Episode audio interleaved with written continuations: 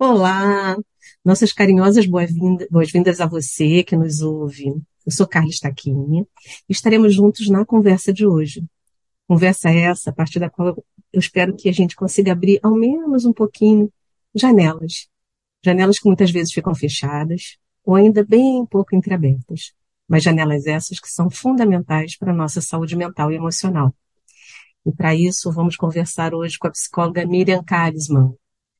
Miriam é psicóloga clínica, formada em 91 pela PUC do Rio de Janeiro. Essa formação, sua formação e a sua atuação ao longo da carreira ocorrem em diversas frentes de estudos, como as abordagens de gestalterapia, da terapia cognitiva comportamental, da avaliação comportamental aplicada, além de outras ferramentas técnicas específicas.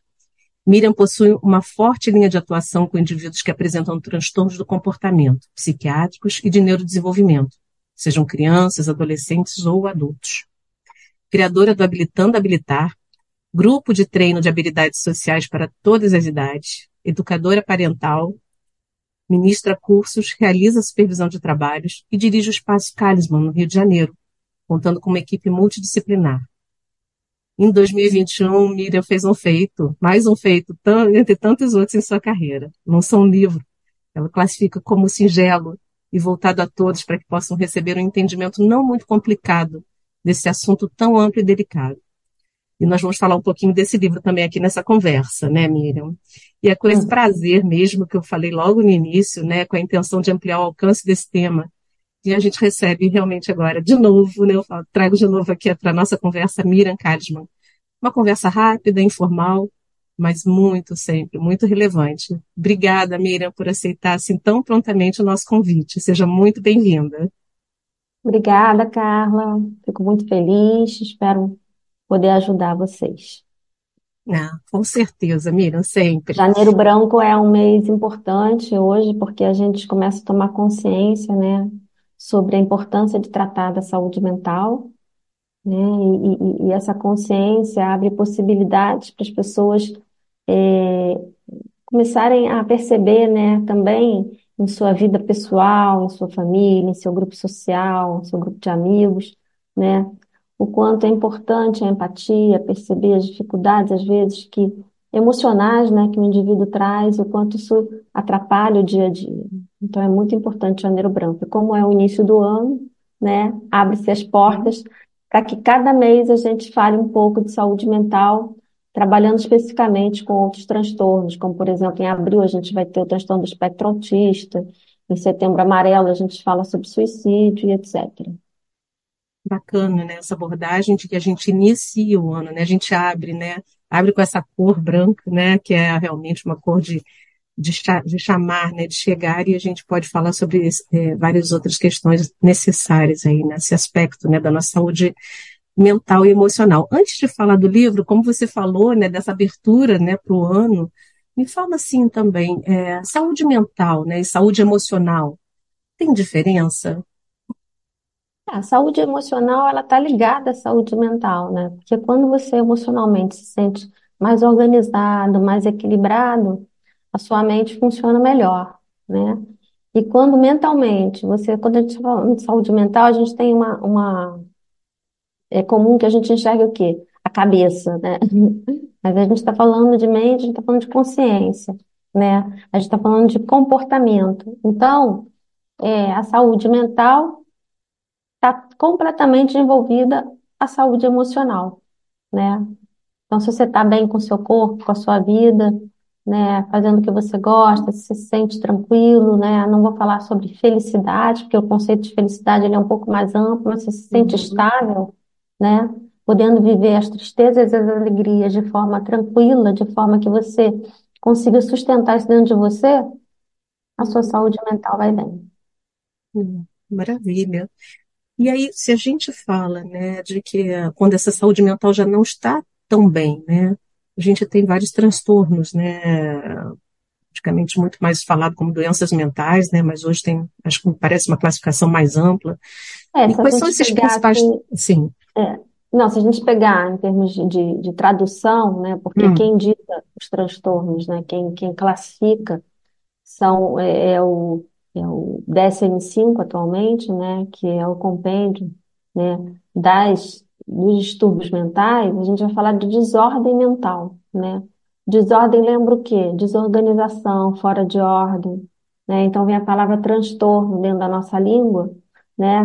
E aí a gente sai um pouco do século XIX, onde a gente falava sobre doença mental, né? E aí havia também Uhum. uma grande questão, um grande preconceito, né? Essa reunião aqui não seria assim quase que impossível, né? Então acho que isso Uhum. também é muito legal vocês estarem abrindo essa porta.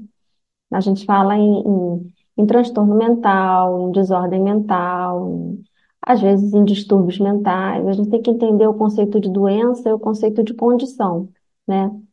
Existem situações eh, que são transtornos, né? É, é, mas são condições no indivíduo. Como, por exemplo, hoje, que é muito falado, o transtorno do espectro autista. Não é uma doença, a gente já sabe que é uma condição, né? Mas isso não invalida também doenças mentais, doenças da mente, que são as comorbidades, tá? Uhum. Transtorno é tudo aquilo que gera prejuízo ao indivíduo. Aí vira transtorno. Porque, por exemplo, transtorno de ansiedade. Ansiedade é uma coisa que todo mundo tem, né? Ansiar Uhum. é desejar, né? É bom que a gente tenha uma ansiedade, que a gente está desejante, desejado, né? Mas, quando a gente está falando de transtorno, é que essa ansiedade passou de um limite que você dá conta, tá? Então, esses termos são usados relacionados ao comportamento. Por isso que, que, que quando você falou sobre é, saúde emocional, e, e eu falo que está ligado, é porque a saúde emocional está ligada à saúde mental. Uhum. E esses transtornos principais, como você também começou já a dar uma palhinha, né, trazer para a gente um, um pouquinho sobre isso, quais são os principais que a gente É, pode falar que são encontrados hoje? Uhum. É, os principais que a gente fala mais, que a gente ouve mais, né? Porque é, é, que nem a gente comparar uma doença física, orgânica, quais são as doenças mais comuns? Aquelas que a gente ouve mais, mas de repente aparece alguém com uma doença rara que fica tão é, é, sério e tem que ser tão tratada quanto um transtorno que é mais comum. Mas os transtornos mais comuns, né, são os transtornos do neurodesenvolvimento relacionados ao desenvolvimento. Então, o que que é transtorno do neurodesenvolvimento? Isso é importante a gente entender. É todo transtorno relacionado ao desenvolvimento, que pega a parte cognitiva, social, a parte de comunicação, que está relacionada à linguagem, a parte de autocuidado, a parte do desenvolvimento motor. Então, o neurodesenvolvimento, o neuro por quê? Porque vem do nosso sistema neurológico, tá? É, os transtornos mais comuns são o transtorno do espectro autista, o transtorno de déficit de atenção e hiperatividade, conhecido como TDAH, transtornos obsessivos compulsivos, que é o TOC, tá? Que já é uma doença, já é um transtorno relacionado mais à psiquiatria, né? São transtornos mentais. É, os transtornos de ansiedade, o transtorno depressivo, que talvez seja o transtorno mais comum no mundo, né? E que gera muito risco. São gatilhos muito importantes, assim, para pacientes, às vezes, idealizarem, até mesmo cometerem suicídio, tá? Assim como outros transtornos também. Transtorno bipolar, né, que antigamente era chamado de psicótico maníaco depressivo, lá no século XIX. Hoje a gente já mudou, né? Cientificamente a gente já viu que a gente pode chamar de bipolaridade, porque por quê, por exemplo? Porque a pessoa é, ela oscila, né, entre a mania e a depressão, entre a excitação, né, numa linguagem mais comum, tá? E a depressão. Então, é, esses são transtornos mais comuns. Também transtorno do neurodesenvolvimento, como a dislexia, né, que é a dificuldade, a deficiência mesmo na, na, na parte de compreensão da leitura, a dificuldade de aprendizagem. É, temos as doenças mentais, né, que são os transtornos mentais graves, como esquizofrenia, Uhum. tá? É, transtornos de personalidade, né, o mais famoso é o borderline, né? Agora, é muito importante a gente entender que um transtorno não vem somente só, né? Ele pode vir com outros transtornos, tá? E um transtorno Uhum. pode fazer comorbidade com outro, tá? Uhum. É, e, e quando a gente fala de condição, né? Quando eu falo assim, ah, o transtorno do espectro autista ele não é uma doença, é uma condição. Porque o indivíduo nasce assim, né? Uma vida inteira ele fica daquela forma. Então, não é exatamente um transtorno para curar, é um transtorno para desenvolver, melhorar, né? Habilitar esse indivíduo de forma que ele possa é, se relacionar, socializar. Tá? Estou Uhum. dando um exemplo, assim. Então, são os transtornos mais comuns. No meu livro, eu falo bastante desses transtornos, né? Ai, que é isso E mesmo. Aliás, até aproveitar o gancho, né? Estou aqui com o teu livro, né? Aqui na minha prateleira. E esse livro, assim, quando você fala, né, e você começou a falar do seu livro, ele tem uma abordagem, eu vou falar para o pessoal. Ela escreveu o livro Espada na Cabeça, o impacto do diagnóstico em saúde mental na vida de quem cuida. Olha só que bacana, né? E aí eu queria, assim, que você também gostaria que você trouxesse para a gente, assim, o que te levou a transformar essa sua experiência num livro, entre tantas outras que você tem, e algumas abordagens. Eu queria conversar com você também, gostaria da gente entrar um pouquinho nessa questão daqueles que estão ao redor e que tem que cuidar e buscar todo o desenvolvimento das pessoas que estão nessa condição, né? Aquele que dos próprios pacientes também, ou das pessoas que se encontram nessa condição, como você também bem aborda no seu livro. Me fala, fala para a gente primeiro um pouquinho da, da do porquê que surgiu, né? Qual foi a intenção desse seu Bom, livro, a intenção do ele? livro, primeiro, era colocar toda essa minha experiência de 32 anos, na época eram, era quase 30 anos, né? Porque eu levei cinco anos para construir esse livro, né? É, usando uma linguagem que todos possam entender. Então, não é uma linguagem é, somente para um profissional, né?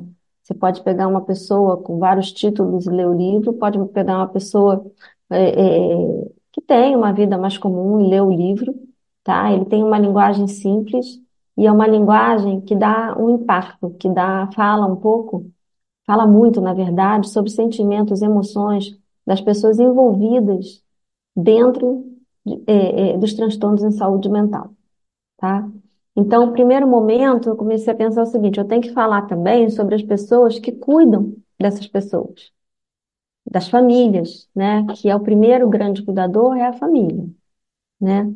É, como é que ficam essas famílias? De que forma elas recebem esse diagnóstico? De que forma elas continuam, é, adiante depois que sabem desse diagnóstico? Porque quando você vai ao médico e tem uma doença, e tem um diagnóstico, você tem um impacto né?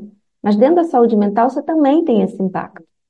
Só que isso não é falado, Como é que você né? poderia, o que que você poderia falar para a gente um pouco a esse respeito, né? Qual é esse impacto? Como é que, e É, o é impacto, assim, é, no livro até resolvi fazer é, um livro onde também eu ouvisse pessoas, né, famílias, né? Tem até um, um capítulo chamado Grupo de Pais, né? Que geralmente vem crianças, adolescentes e até adultos, mas todos são frutos de uma família, né? Então, eu boto grupo de pais, onde eles falam também da frustração, né, da expectativa, como eles acham que deveria ser, o grande medo de não existir mais e essa pessoa se tornar tão, né, tão vulnerável, né, porque é uma pessoa muito dependente, né, dessa família, né, ou de alguém, de um cuidador. Então, eu estou falando principalmente do cuidador. E depois eu percebi que eu também estava falando de mim. Por quê? Porque eu também cuido dessas pessoas o tempo todo E muitas vezes, além de eu, é, é, no Brasil a gente sabe quem oficializa o diagnóstico é o médico, né? Mas Uhum. com a minha experiência, ao longo do tempo, eu também, com parceria com médicos, a gente oficializa isso, né? A gente troca nessa, nessa equipe, nessa, nesse, nesse diálogo.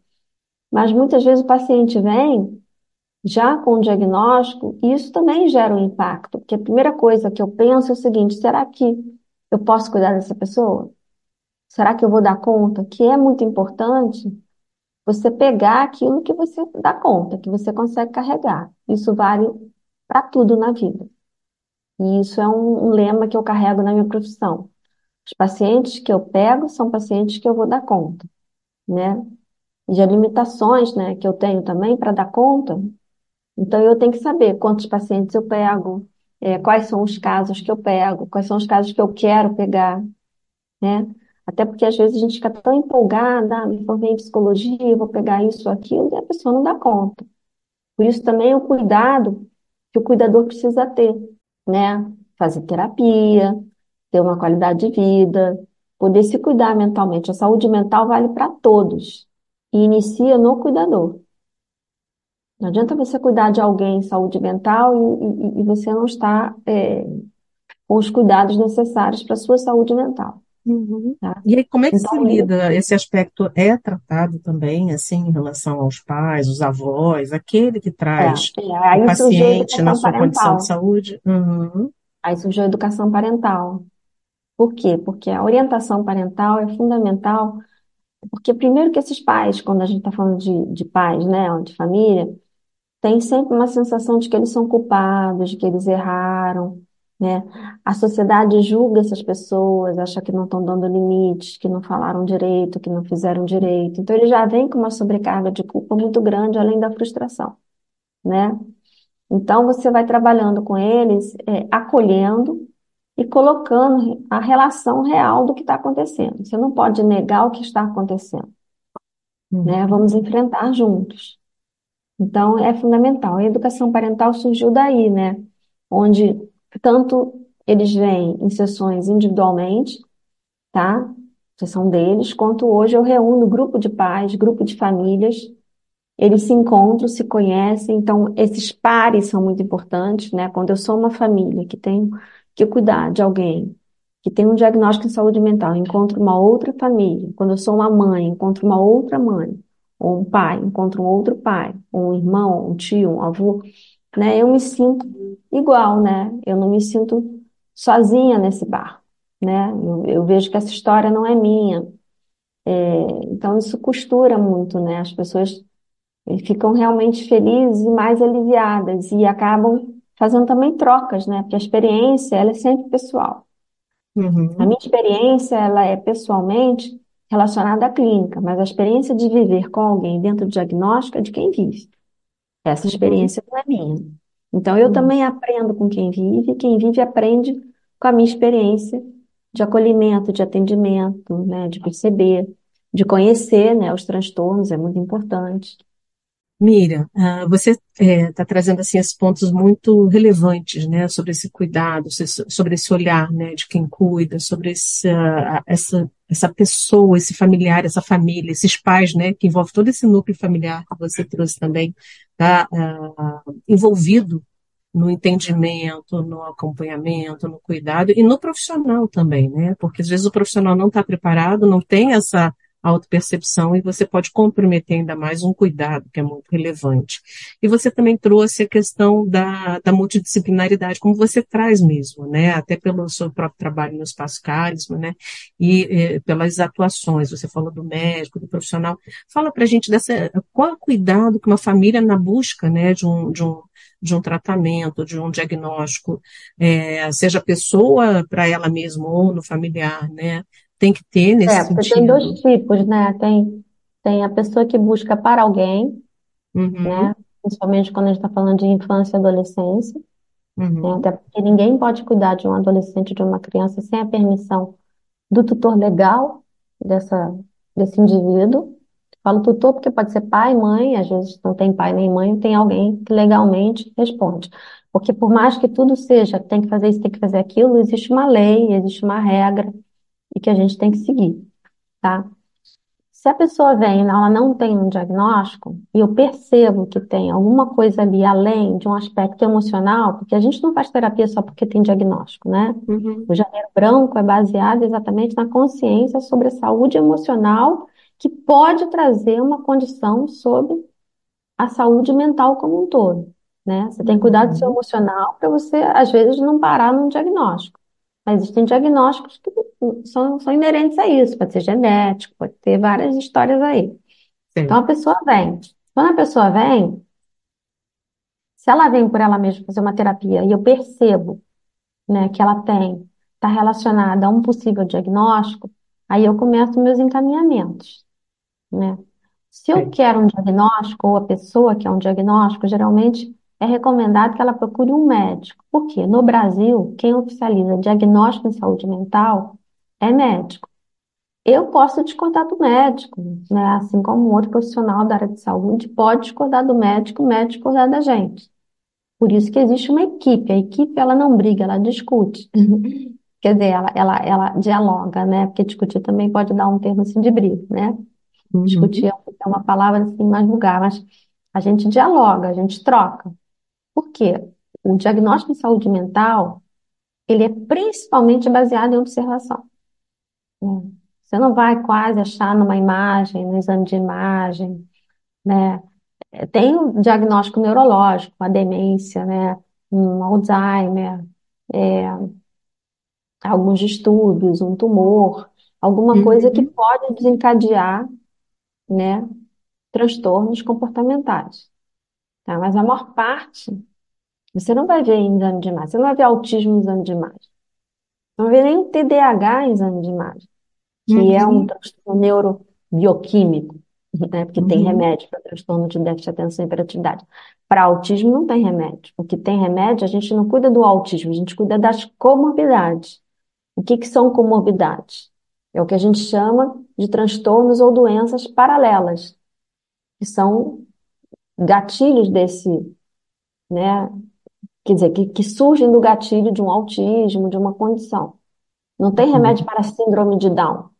A pessoa nasce, né, uma Uhum. disfunção Sim. cromossomial com síndrome de Down.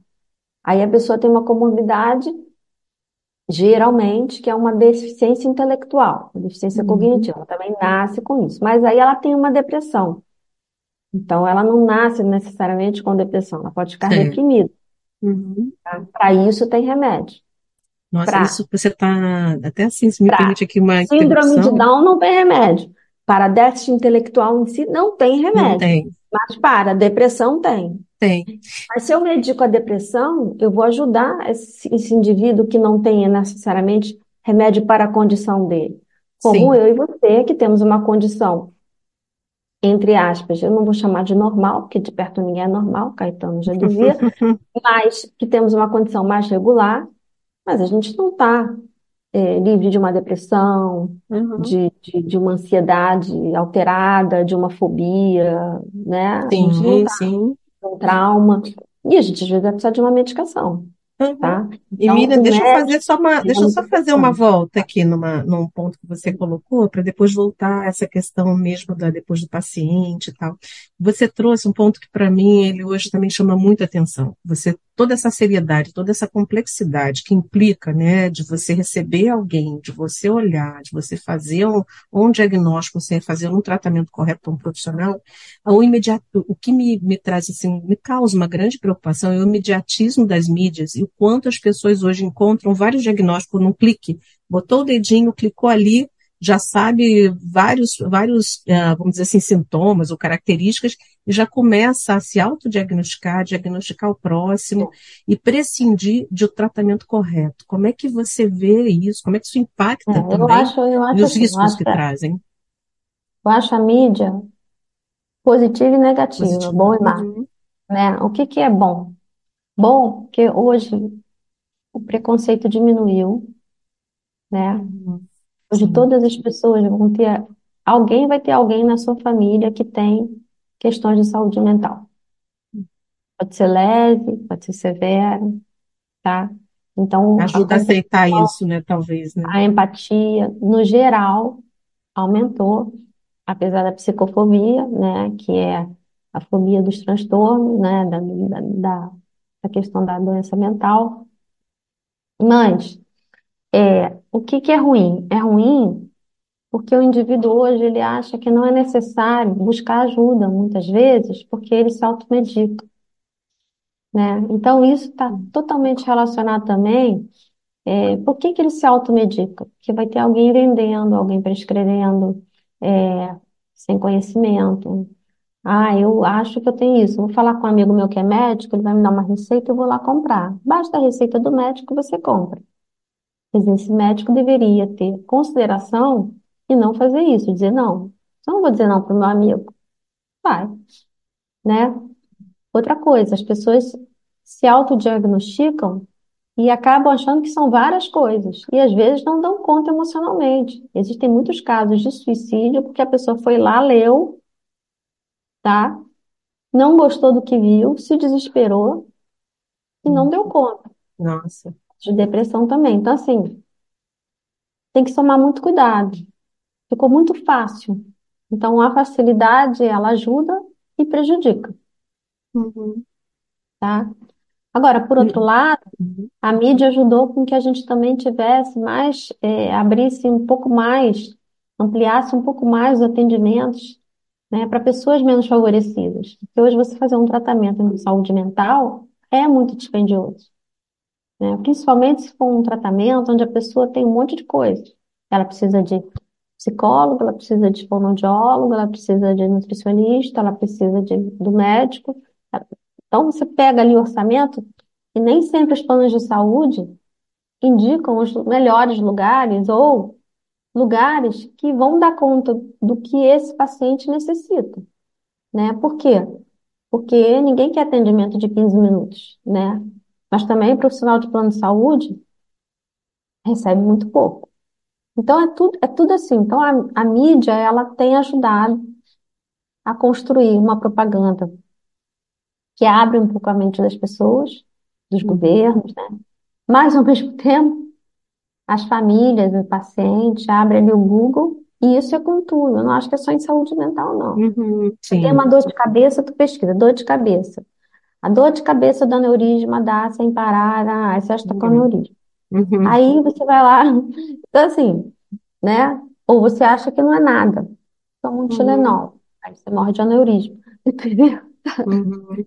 É Uhum. complicado, É bem né? complicado. Porque tem uma Uhum. coisa que é fundamental, né? E que é forte no ser humano. A gente tem medo de morrer, né? Então a gente busca, assim, Sim. alguma solução imediata. Então a Uhum. gente tem diagnóstico também, né? Uhum.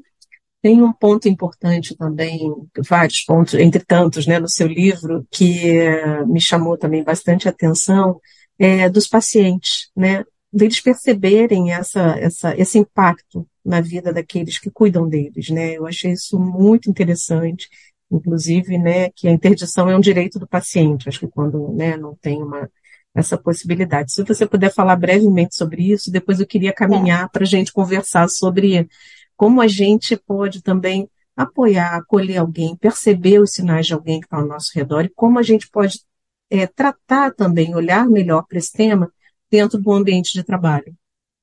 Tá. Então, a interdição é um direito do paciente, por quê? Porque quando você tem uma consciência que você fez uma interdição justa, né? Não é assim, vou interditar a pessoa. É porque interdição é uma coisa muito séria, né? Tanto é que no meu livro, o capítulo é escrito por uma advogada relacionada à área, tá? Eu fiz questão que fosse ela que escrevesse, para ela botar lá a lei bonitinho, tá? Mas é um direito porque os pais, principalmente, família, tem muito, muita culpa na hora de interditar. Porque quando você interdita, você interrompe, né? Você corta, você tira a potência daquele indivíduo, socialmente, tá? Mas, por outro lado, você dá para ele direitos que ele não vai ter de outra forma, como direitos legais, né? É, questão- dentro da questão econômica, na questão social, né? Uma responsabilidade com coparticipação, né? Ou seja, muitas vezes ele faz, al- comete alguns erros por impulso, né? E você tem aí é, possibilidades dessa família ajudar, dele ser ajudado melhor pela sociedade, tá? Então, é, não é uma interdição como um castigo, é uma interdição como um direito. E como integrar na sociedade? Como se a sociedade acolher e integrar melhor É, esses a indivíduos? sociedade ainda tem muito preconceito com a interdição, né? Porque você proíbe que esse indivíduo tenha trabalho, às vezes, fixo, né? Ele tem que criar uma autonomia, alguma outra coisa, ou ter um trabalho de inclusão, né? Uhum. E existem os trabalhos de inclusão, que são poucos falados, né? É, Mas, esse é um assim, tema é, importante, né, também, porque né, uma coisa está inclusão, né? associada a direitos legais financeiros, que é quando você Uhum. interdita, às vezes você tem, dá direito a esse indivíduo a ter uma pensão vitalícia, a ter um dinheiro que vem por Uhum. algum meio, né?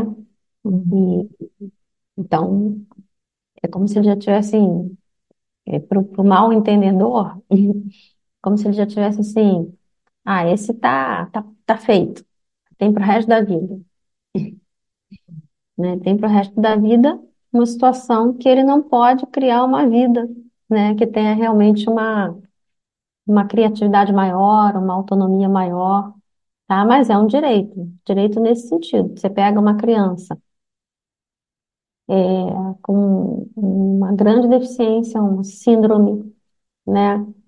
E ela não tem, não tem como lidar com, com certas situações do dia a dia. Existe uma ingenuidade social, né? Como lidar com situações que vão acontecer, porque ela não vai ser criança para sempre. Quando eu Uhum, interdito, eu já interdito o adulto, uhum, né? A maior parte das vezes é o adulto, né? Porque enquanto a criança, o adolescente estão ali se desenvolvendo, enquanto o cérebro pode desenvolver, vamos apostando. Uhum. A interdição não é para todo mundo. E, não há- e tem interdições que não são para sempre, porque tem as interdições semi-parciais, Uhum, né? E é um, é um, é um, é um acordo da família, né? É, é um, é um conselho familiar que tem que chegar nesse acordo. Legalmente, um responde, se a pessoa é casada, aí responde a esposa ou o marido, tá? Se a pessoa não é casada, aí tem a mãe, aí a mãe o pai, aí se tem irmão, aí você escolhe Envolve, né? É, mas Uhum, a família, da- eu falo isso, né, sobre reunião de condomínio familiar, uhum, que é um uhum, sim. interessante, sobre quem vai ficar com que função, né? Aquele que Uhum, paga não é aquele necessariamente que cuida. uhum, Mas pagar é um cuidado, uhum, mas não pagar e cuidar é um cuidado muito importante. Uhum, uhum, Talvez até mais importante muitas vezes. uhum. Beleza.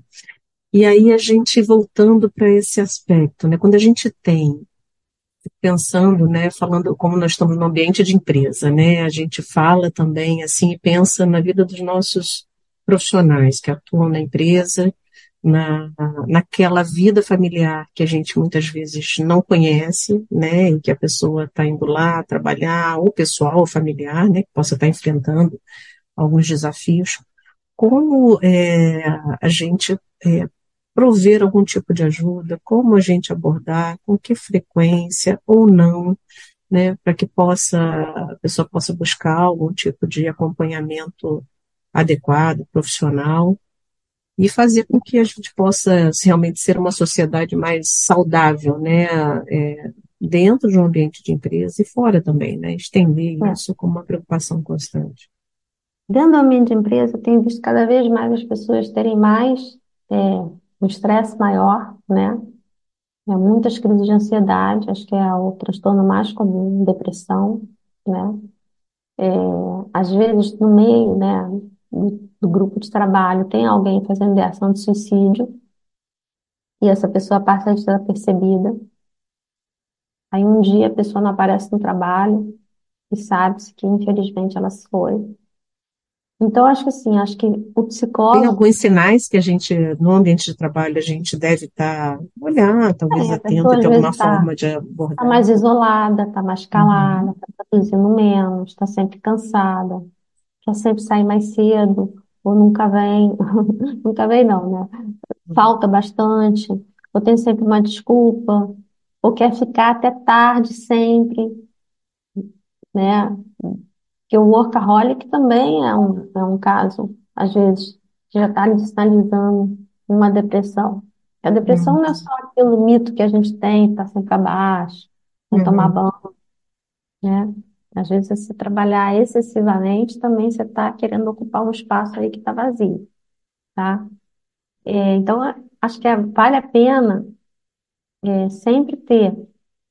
É, é muito legal, assim, as empresas construírem espaços de lazer, de exercício físico, né, que o, o funcionário possa fazer, é, uma, uma, que ele tenha um horário de alimentação um pouco mais tranquilo, é, levar tarefas para casa, deveria se evitar isso, tá? É, Gostei do e deveria, mas devemos, né? viver. Mas assim, é, eu É acho que o inerente às principal vezes, é né? ter um profissional de saúde mental dentro da empresa, que possa fazer dinâmicas, que possa, sabe, a hora do bate-papo. Uhum, Não chega a ser uma terapia de grupo, né?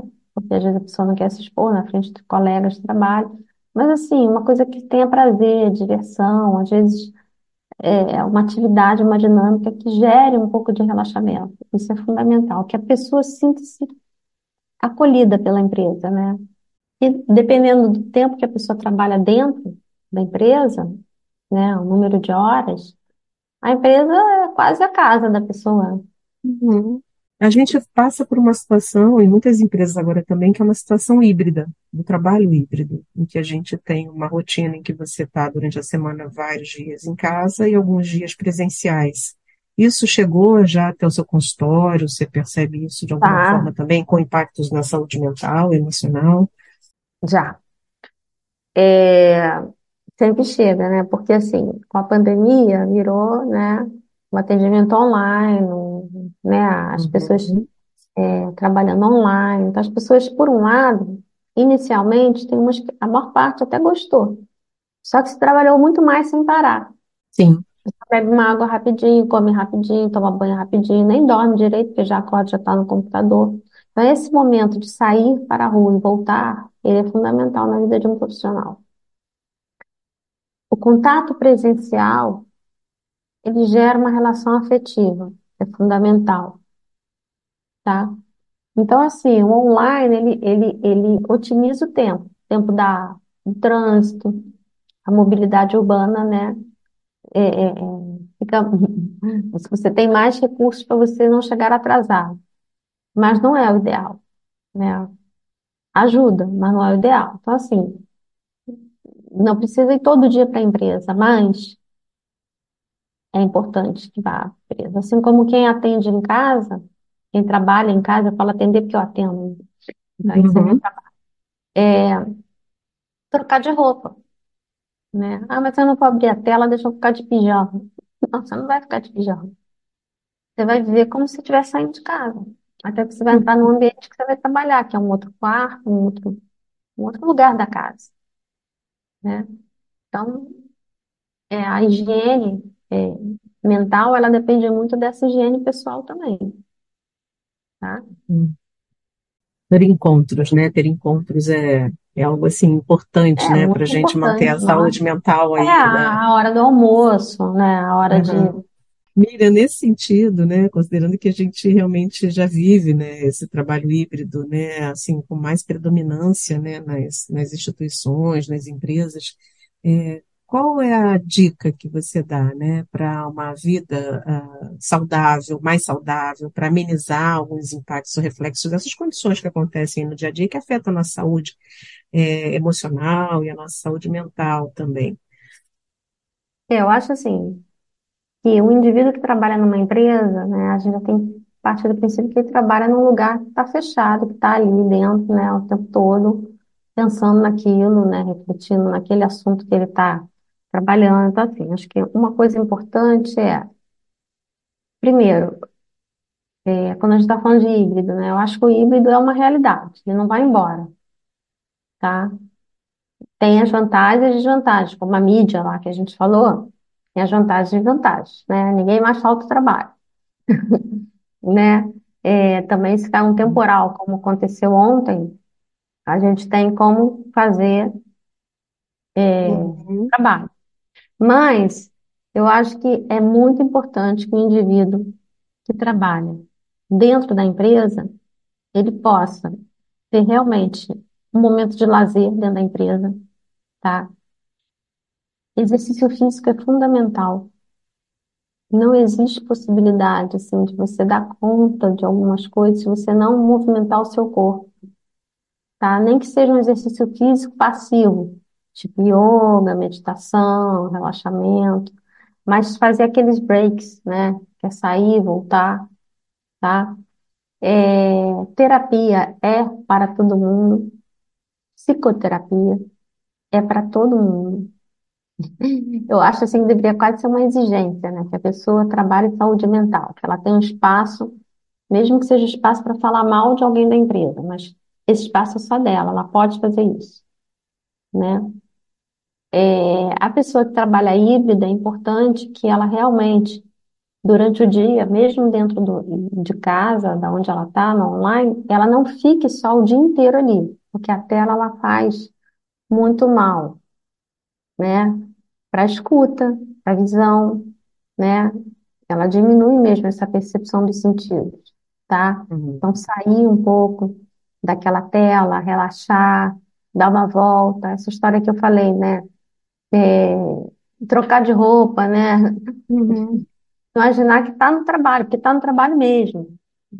É. Isso que você falou também agora da escrita, ela me passa assim, no trabalho e fora, né? Porque às vezes a gente sai do trabalho, mas não desliga a mídia, não desliga o celular, não desliga o computador e fica, entra em outra vibe É, lá e já- começa, continua vendo, né? É, Por causa o da, celular dessas já é questões. uma, uma, um vício, né? Hoje faz parte da gente como o dedo, né? Então, o celular é é o dedo. Quando você perde um celular, esquece um celular, aquele seu dia acabou.